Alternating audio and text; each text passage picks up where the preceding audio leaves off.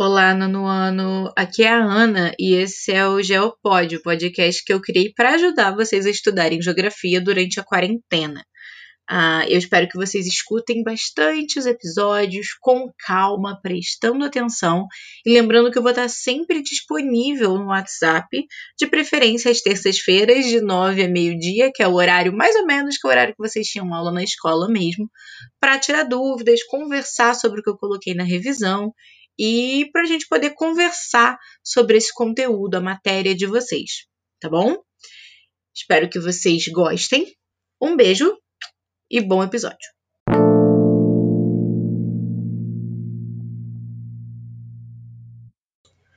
Bom, esse primeiro episódio é o episódio de revisão e ele compreende a unidade 1, o primeiro percurso, ok? Então a gente vai falar do final do século XIX até o final do século XX. O início do século XXI, as duas primeiras décadas, nós vamos discutir bastante Estados Unidos. E aí eu vou postar esse episódio na semana que vem, junto com a matéria de população mundial, ok? E a terceira matéria de revisão, na terceira semana de aula, nós vamos falar das principais religiões, as religiões mais influentes do mundo atualmente, e dos desafios dos blocos econômicos de cooperação da ONU, do Banco Mundial e de vários outros órgãos de cooperação. As mudanças que aconteceram no mundo desde o início do século XX moldaram a sociedade que temos hoje. Tomando por referência a segunda metade do século XIX e a primeira metade do século XX, até a Segunda Guerra Mundial, podemos pensar em um mundo multipolar, em uma ordem mundial multipolar, muitos polos. Nesse sentido, os países que passaram pela primeira fase da industrialização, França e Reino Unido, assim como Alemanha, Japão, Estados Unidos e Rússia competiam pela ampliação de mercados compradores e seus produtos industrializados e fontes de matéria-prima para a indústria. Então, esses primeiros países que lá no século XIX passaram pela industrialização, começaram a ter mais indústrias nas cidades, a vender mais, a ter sua economia mudando de uma economia agrária para uma economia industrial, para uma sociedade urbana industrial nas cidades, queria influência, precisava de mercado consumidor, precisava de locais com matéria-prima acessível para sua produção. E isso era uma questão uh, multipolar, então eram vários países brigando por hegemonia, eram vários polos se batendo ali, se chocando, ok? A Primeira Guerra Mundial, na década de 1910, aconteceu por conta principalmente da disputa por mercados consumidores entre tais potências industriais. Essas potências se uniram em alianças políticas e militares. Os Estados Unidos entraram na guerra já no seu final, em 1917, e auxiliaram na vitória da aliança feita por Reino Unido, França e Rússia, a Rússia ela saiu da guerra para lidar com as disputas internas no seu território, com o que a gente conhece, que com certeza vocês já estudaram ou vão estudar em história, como a Revolução Russa, a Revolução Socialista dos bolcheviques e dos mencheviques em território russo, ok? Já a Segunda Guerra Mundial aconteceu em grande medida por conta do descontentamento de países frente à crise econômica mundial decorrida da quebra da Bolsa de Valores de Nova York em 1929. Ok? O fechamento de inúmeras indústrias na Europa, agravando ainda mais o desemprego e o empobrecimento da classe média e das classes trabalhadoras nesses países, levou à ascensão do nazismo da Alemanha e do fascismo na Itália, que prometia, prometiam, por sua vez, né, o fascismo e o nazismo, às populações desses países melhores dias e um Estado forte e respeitado. A ideologia desses movimentos defendia a noção de superioridade das populações de tais países frente às outras populações do mundo.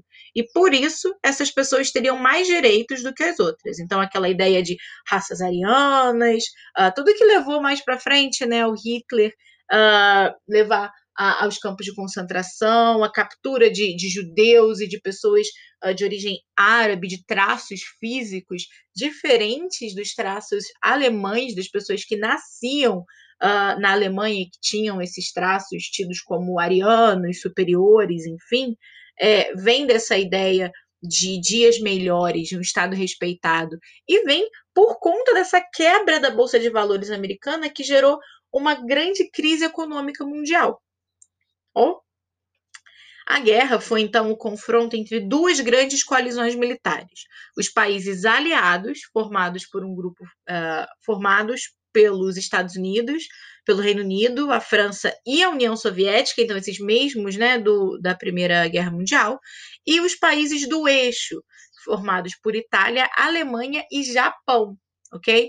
É, Costuma-se dizer que é o eixo Roberto, por conta das capitais desses países. Então, Roma, uh, Roma, Berlim e Tóquio. A Segunda Guerra ela acabou oficialmente em agosto de 45, quando os Estados Unidos lançaram sobre o Japão duas bombas atômicas que explodiram nas cidades de Hiroshima e Nagasaki. A Alemanha, então, foi dividida em quatro zonas de ocupação, controladas pelos vencedores da Segunda Guerra Mundial. Esses vencedores eu coloco entre aspas, tá, gente? A gente sabe que não, não há vencedores numa guerra. E aí o mundo ele entrava numa ordem, numa nova ordem é, que era bipolar. Ela não era mais essa ordem multipolar, uma ordem entre várias hegemonias. Ela era bipolar, composta tanto pelo bloco socialista quanto pelo bloco capitalista.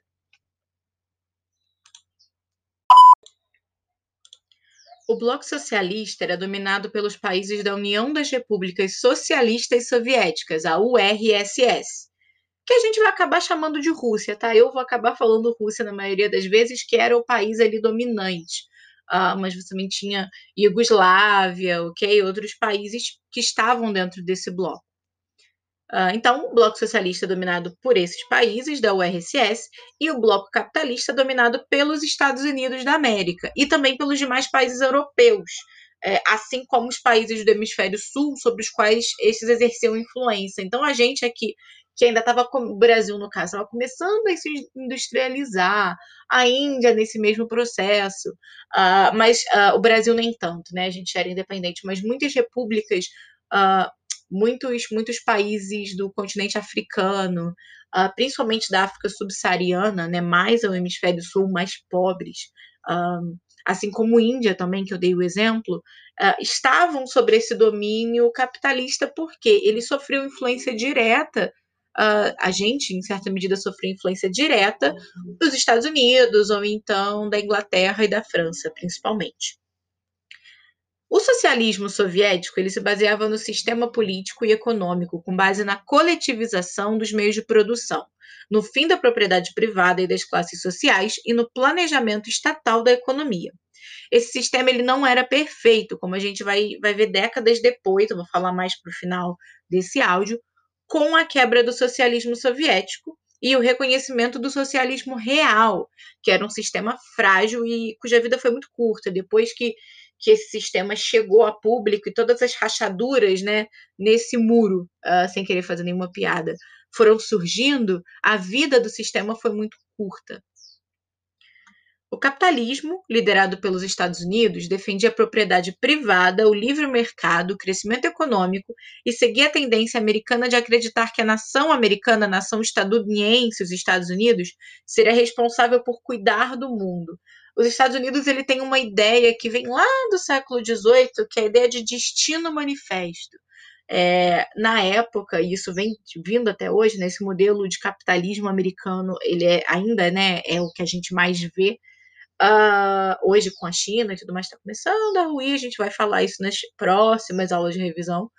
Uh, mas essa ideia de destino manifesto é a ideia de que eles são a nação escolhida por Deus para prover para o restante do mundo, para cuidar, resolver. Essa ideia de superior, né, de serem superiores uh, tal qual ali, né? Poderíamos fazer algumas relações com outros movimentos extremistas lá da Segunda Guerra Mundial, mas nem tanto.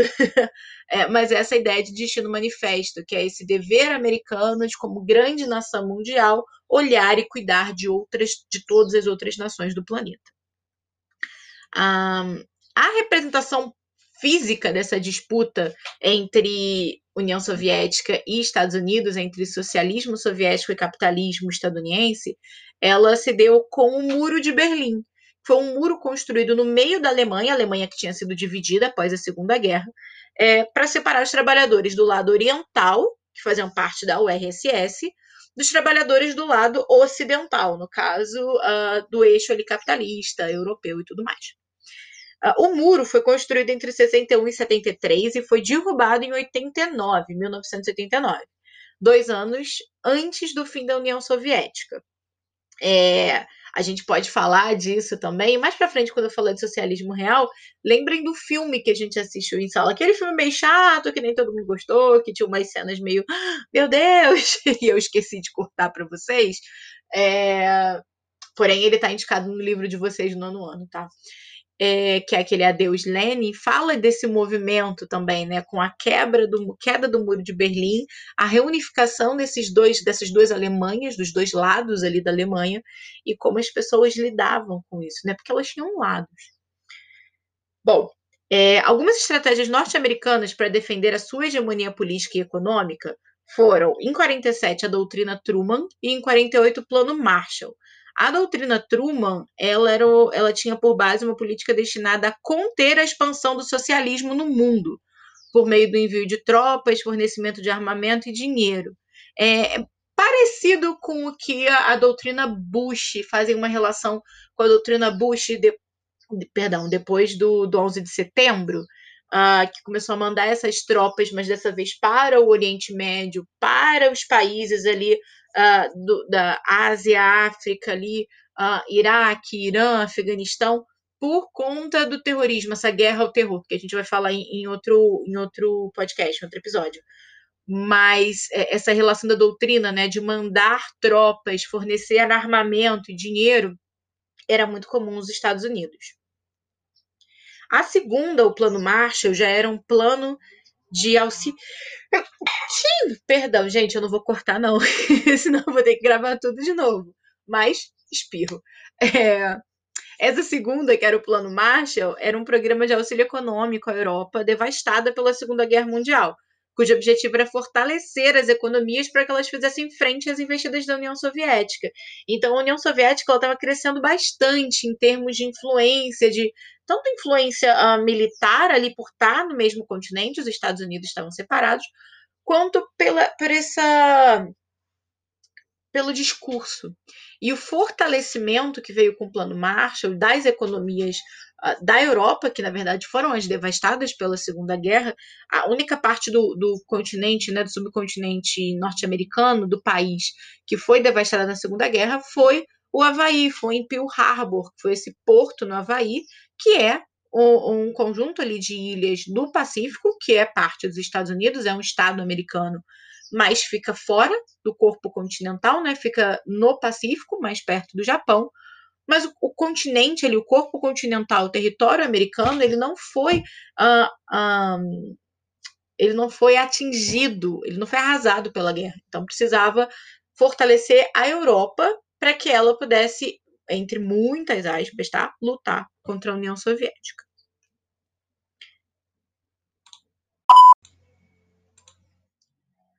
Por conta do poder destrutivo dessas duas potências, né, formalizando, formalizado pelas bombas nucleares mandadas pelos Estados Unidos para o Japão em 1945, foi acordado, uh, mesmo subjetivamente, entre Estados Unidos e União Soviética, que a Guerra Fria seria uma guerra de influências, uma vez que os dois países ou blocos não se confrontavam diretamente. O confronto era através do apoio a nações em guerra ou grupos sociais em conflito, como, por exemplo, muitos conflitos no continente africano, né? Uh, que foi um que a maioria das nações do continente africano, hoje mais de 50 nações do continente, foram alcançando a sua independência na segunda metade do século XX. Então, tanto os Estados Unidos quanto a União Soviética mandavam armamento, apoiavam indiretamente esses conflitos. Então, os embates, a Guerra Fria, porque ela não era esse embate quente de sangue direto entre os dois países ou blocos, era entre outros grupos. Então, a União Soviética apoiava uns grupos, os Estados Unidos outros, e as guerras, a, a, os embates, né, os conflitos físicos armamentistas aconteciam por ali. Um, a corrida armamentista ela teve grande destaque nesse momento, como eu falei. Nessa época, também foram criados blocos econômicos entre os países dos grupos, ou países próximos. A OTAN, que é a Organização do Tratado do Atlântico Norte, era uma aliança militar destinada a garantir a existência do sistema capitalista na Europa Ocidental e a defesa das liberdades democráticas, como a colaboração dos países uh, membros. Os países membros, na segunda metade dos anos 50, passaram a entregar até equipamento de guerra, uh, inclusive armas atômicas, para reforçar a defesa do Ocidente. Essa questão das armas atômicas até hoje é muito discutida. Com o, o, o, ataque, o envio de bombas em Hiroshima e Nagasaki, e logo após o fim da Segunda Guerra, a criação da ONU e a Declaração de Direitos Humanos, as armas nucleares, é, esse acordo de que não se deve usar armas nucleares, inclusive não se deve ter armas nucleares, bombas biológicas, é, foi feito por todos os países que assinaram né, o, o, a Declaração de Direitos Humanos e que são signatários da ONU. Os Estados Unidos agora e o Brasil, nesses últimos anos, estão num movimento meio esquisito aí de sair e tudo mais, mas isso tem a ver com as influências uh, governamentais também, né? O Brasil segue bastante as tendências uh, norte-americanas, então hoje o, o governo uh, Trump e o governo Bolsonaro eles são, são muito próximos em, em termos de decisões. Um, mas até essas, essas armas atômicas eram mandadas, né, para estavam à disposição do bloco. O Pacto de Varsóvia, ele era essa aliança, só que na uh, União Soviética. Então, ele era uma aliança militar com objetivos muito semelhantes aos da OTAN, porém, entre os países do eixo socialista na Europa Oriental. Uh, e aí a gente também tem a corrida espacial. A corrida espacial ela aconteceu entre os anos 50 e 80, e entre 50 e 70, tanto a União Soviética quanto os Estados Unidos lançavam suas, suas espaçonaves de forma independente. No início dos anos 70, contudo, esses países começaram a unir seus esforços. O primeiro homem a chegar ao espaço foi o russo Yuri Gagarin, e o primeiro homem a pisar na Lua foi o estadunidense Neil Armstrong. Hoje a gente tem a estação uh, internacional, a ISS, inclusive se vocês acessarem o Instagram da ISS, assim, as imagens são lindíssimas que é uma estação de cooperação internacional, tudo mais.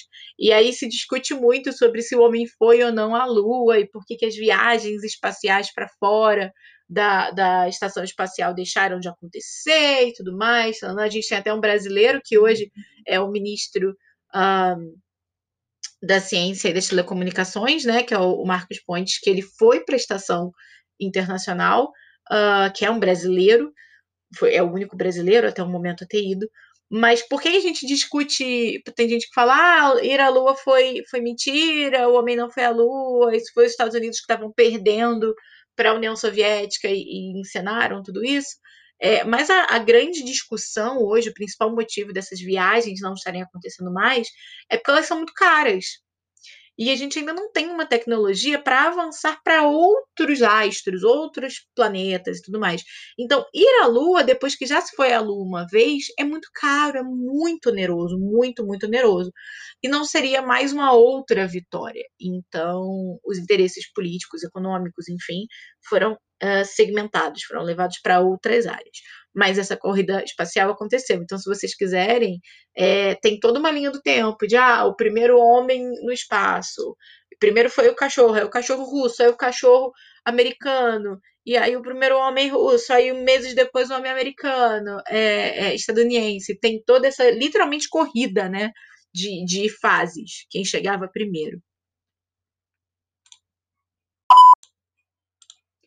A partir da década de 80, várias mudanças no cenário político internacional levaram à gradual transformação da ordem mundial. Em 85, 1985, Mikhail Gorbachev subiu ao poder na União Soviética e revelou à sociedade soviética e ao mundo a situação do socialismo real. Falei antes. Ao lado de iniciativas junto ao governo dos Estados Unidos para redução dos arsenais atômicos dos dois países, Gorbachev promoveu reformas econômicas e políticas nas repúblicas soviéticas. Com isso, procurou superar insatisfações sociais internas decorrentes da escassez de alimentos e de bens de consumo, como vestuário, aparelhos eletrônicos, etc. A gente consegue ver, né, lembrando lá do filme, como o rapaz fica procurando no lixo latas de, de alimento, assim, embalagens antigas, para poder colocar na embalagem antiga da União Soviética o produto novo, porque eles não podiam consumir uh, e, e, agora é a mãe dele que ainda está acreditando que essa, a Alemanha Oriental ainda existe, o muro de Berlim não caiu, nada disso. Ele, ele quer manter essa, essa imagem, né, esse ideal para ela, porque ela está doente. Bom, e aí o Gorbachev também promoveu a libertação de presos políticos, acabou com a censura uh, e permitiu a organização de novos partidos políticos e eleições livres. Uh, o socialismo acabou se tornando democrático, que paradoxalmente acelerou seu fim é, é, a democracia é esse voto da maioria. Se você pensa que esse socialismo soviético tinha o Estado como ponto mais forte, acabou. Então, dois anos depois da queda do Muro de Berlim, uh, a economia soviética ruiu. E aí a gente tem os países que conhece hoje. Uh, as crises vividas pela economia soviética também repercutiam em outros países do bloco socialista. A abertura política promovida por Gorbachev levou, aliada à forte participação popular, à queda dos governos socialistas dos países do leste europeu. Foi o que eu acabei de falar. O Muro de Berlim caiu em 89 e as famílias foram reunidas o fim da superpotência União Soviética, o RSS, União das Repúblicas Socialistas Soviéticas, marcou também o fim da bipolarização geopolítica e inaugurou uma nova fase nas relações internacionais, marcada por outros desafios e por desigualdades de poder entre países. E no centro dessa nova fase estavam os Estados Unidos, que é o assunto de um dos episódios da semana que vem. A gente vai falar desse mundo unipolar, né, na verdade, desse mundo, dessa economia hegemônica norte-americana, estadunidense, que foi aí de, de 2000, do final dos anos 90 até 2010, 2015 até a gente pode marcar a principal economia do mundo. Então aí é, é o tempo que vocês estão vivos, né? Se vocês pararem para pensar um pouco nas influências de vocês e como elas vêm mudando um pouco aos dos últimos anos, dá para perceber essa, essa hegemonia americana começando a se transformar. É, e aí mais para frente a gente vai discutir bastante política. É isso por hoje, gente. Beijo para vocês e lembrem que eu estou aqui disponível para conversar.